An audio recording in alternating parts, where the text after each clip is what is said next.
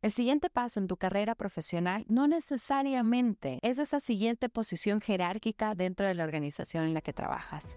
Bienvenida a La Líder, mi podcast donde comparto consejos, opiniones, visiones y estrategias para ayudarte a desempeñar mejor tu rol de líder, ser una mejor profesional y ayudarte a encontrar un balance más sano. Acompáñame, compártelo y disfrútalo.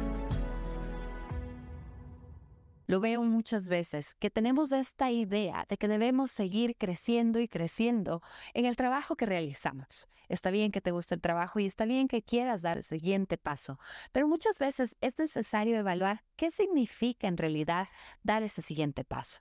Porque hay el caso en el que sí nos preparamos y he tenido el gusto el honor de trabajar con mujeres que están listas para dar ese siguiente paso dentro de la organización.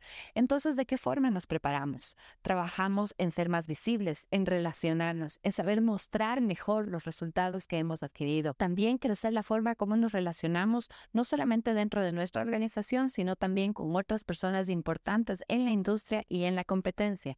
De saber mostrarnos como estas personas que saben relacionarse en niveles de gerencias, de jefatura, como vicepresidentes o incluso con los mismos presidentes de la organización. Es una forma de comunicación diferente, una identidad en la que cambia. Pero ese siguiente paso en su carrera profesional también puede significar para algunas personas establecer límites y saber delegar. Parecería que no y parecería que con eso no vas a ganar la jerarquía, el status quo, el título que estás buscando o el aumento de sueldo pero en realidad sí estás ganando mucho y ese es un paso indiscutible que tienes que dar si es que quieres además asumir una siguiente posición profesional. Saber establecer límites significa saber identificar cuándo estás haciendo aquello que no te corresponde, cuándo están abusando de tu conocimiento sin ninguna retribución y cuándo te están encargando aquello que tú sabes que no corresponde a tu área o a tu equipo. Estos límites se pueden establecer claramente mencionando aquellas áreas en las que sí trabajas o posponiéndoles, diciendo estoy de ayudarte, pero lo haré dentro de la próxima semana, o conversar y decirle directamente, mira, esto es algo que lo realiza otra área, si quieres vamos juntos y lo entregamos acá la, la actividad, la instrucción, lo que sea que debemos hacer. El establecer límites también habla desde tus subalternos hacia ti. Aquí hay algo que muchas veces tenemos miedo de ejercer, que es esta autoridad. No te estoy diciendo de que seas autoritaria, pero tú sí eres una autoridad, eres una persona de referencia, eres esa profesional cuyos subalternos tienen que cumplir un trabajo, unos entregables, unos acuerdos establecidos incluso dentro de sus contratos. Establecer límites significa también saber hasta qué momento tú los puedes cubrir. Tú vas a hacer ese trabajo que ellos están haciendo mal. Saber delegar viene de la mano, porque el momento que tú sabes delegar, sabes dar esas instrucciones claras, sabes ayudar a tu equipo a crecer de tal manera que el trabajo que luego les entregues a ellos esté bien realizado y acorde a esas expectativas que tú claramente las has comunicado. Entonces ves cómo dar ese siguiente paso. No necesariamente significa lanzarte la siguiente posición dentro de la organización en la que estás. Hay mucho que tienes que hacer. Incluso también hay momentos en los que debemos o queremos cambiar de empresa. ¿En qué situaciones podemos cambiar de empresa? Cuando queremos un nuevo desafío, cuando tenemos muchas ganas de conocer cómo funcionan empresas más grandes o más pequeñas, cuando queremos cambiarnos de ciudad, incluso dentro de esta misma industria. Pero también hay otras situaciones en las que debemos definitivamente tomar esa decisión de cambiar de organización. Y es cuando vemos y sabemos claramente que ahí no tenemos ninguna oportunidad de crecimiento. Cuando a pesar de reiteradamente haber pedido aumentos de sueldo, cambios de posiciones, mejoras en beneficios, se nos siguen negando estas oportunidades a pesar de que a otras personas sí se les está dando. Cuando sentimos que existe esta discriminación, directa, cuando sabemos que las personas con las que estamos trabajando no nos aportan ningún valor o cuando las oportunidades que nos ofrecen no son congruentes con los desafíos que nosotros estamos enfrentando. También podemos querer cambiar de empresa cuando en realidad queremos ese nuevo desafío de sentir que aquí ya lo conozco todo y tengo muchas ganas de probar algo diferente. Esto toma tiempo y sobre todo toma este gran paso de saber relacionarte a nivel industria. Entonces, no es solamente de enviar hojas de vida ya, es de contactarte, de hacerte visible, de que el resto de personas fuera de la organización en la que estás conozcan y te vean a ti como esta persona de referencia, como esta persona que sabe liderar, que sabe relacionarse, que mueve mundos, que está entregando resultados. Así que aquí también, una vez más, la comunicación y el saber venderte es indispensable. ¿Qué tal el cambiar de industria? Lo veo también en muchísimas de las clientes con las que trabajo. Tenemos este miedo de pensar que como conozco todo sobre esta industria, sobre determinado tema, ¿cómo me voy a lanzar a una nueva industria? Pues hay situaciones en las que sí lo merita. Quizás estás cansada, quizás cumpliste ya un ciclo, quizás quieres cambiar por mucha curiosidad, quizás has estado realizando nuevos estudios y estás migrando todo tu conocimiento hacia otra industria. Sí puedes hacerlo. Ten en cuenta que hay muchos casos en los que el trabajo que tú estás realizando puede aplicarse exactamente igual en otra industria. Así que hay que perder el miedo y en esto sí les quiero contar que en la mayoría de los casos, y hay muchos estudios que ya lo demuestran, las mujeres cometemos el gravísimo error de no aplicar a aquellas posiciones de trabajo si es que no cumplimos con 8 o 9 de cada 10 de los requisitos o solicitudes. Nosotras esperamos como mujeres, después en estudios, nosotras esperamos como mujeres cumplir con 10 de cada 10 requisitos, el 100% de ellos.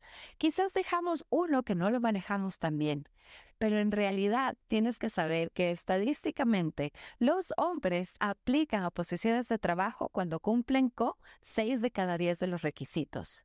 Así que, ¿por qué tener miedo a realizar esta aplicación?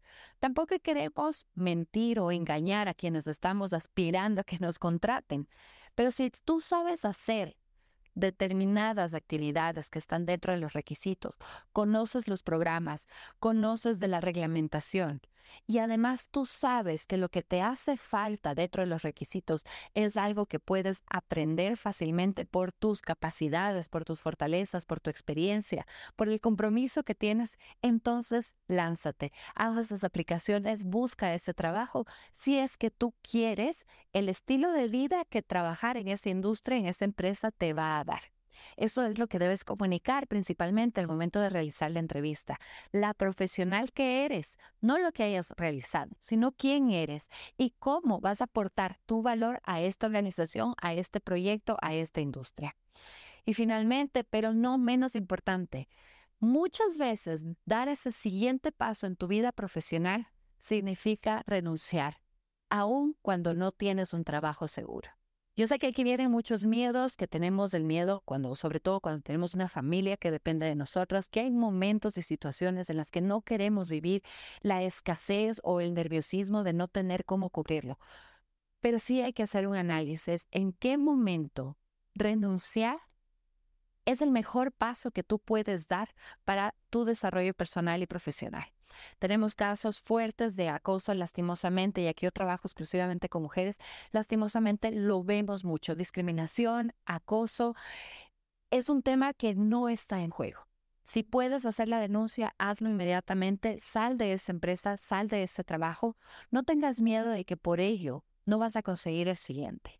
Por el contrario, mientras más tiempo permaneces en una empresa, en una organización, en un trabajo en el que te sientes constantemente menospreciada, en el que eres limitada, en el que recibes agresiones verbales o incluso físicas, mientras más tiempo permaneces dentro de esta institución, más daño recibe tu autoestima y más problemas vas a tener para realizar tus siguientes aplicaciones de trabajo. No te amarres, no te casas con estas instituciones, con el título, con la organización, con la persona, con el jefe. Haz aquello que a ti te permite crecer y además recuerda y ten en cuenta que buscar un nuevo trabajo es a veces un trabajo completo constantemente estar viendo aplicaciones, enviar hojas de vida, cumplir con los exámenes, ir a entrevistas y esto toma tiempo y requiere de tu salud mental para poder hacerlo. Así que no pierdas tiempo dentro de estas organizaciones en las que estás sufriendo directamente a tu autoestima, a tu desarrollo personal, a tu desarrollo profesional, que van en contra de tus valores porque ahí no es el lugar. Hay oferta de trabajo, hay oferta laboral, Y tú, mientras más fuerte, más emocionalmente sana, más consciente de tus fortalezas sea, más tranquila te sientas de la experiencia que has recaudado, de los conocimientos que has adquirido y de la capacidad que tienes de liderar, de establecer límites, de delegar, de relacionarte, de ayudar a tu equipo a crecer, entonces vas a estar mejor situada y con mucha más seguridad en ti misma para realizar esas aplicaciones de trabajo. Yo trabajo ayudando a mujeres a dar ese siguiente paso en sus carreras profesionales y es por eso que quiero compartirte estas palabras, porque ese siguiente paso no siempre debe ser, ni tiene que ser, ni, ni siquiera necesitas que sea el dar uno o el aplicar a una siguiente posición dentro de tu organización. Hay algo que casi me olvido y es que también puede ser ese siguiente paso pedir un aumento de sueldo pedir que te cambien el título de la posición en la que estás y que te den mejores beneficios. En muchas de las ocasiones ni siquiera necesitas subir de posición, sino más bien saber negociar mejor las condiciones en las que estás actualmente. Los mejores beneficios, ya que sabes hacer el trabajo, ya que has demostrado ser esa profesional que sabe hacerlo mejor, es muchas veces la mejor oportunidad que puedes darte a ti, incluso para establecer un marco base y de ahí, sí, dar ese siguiente paso que posiblemente en los siguientes años estás buscando.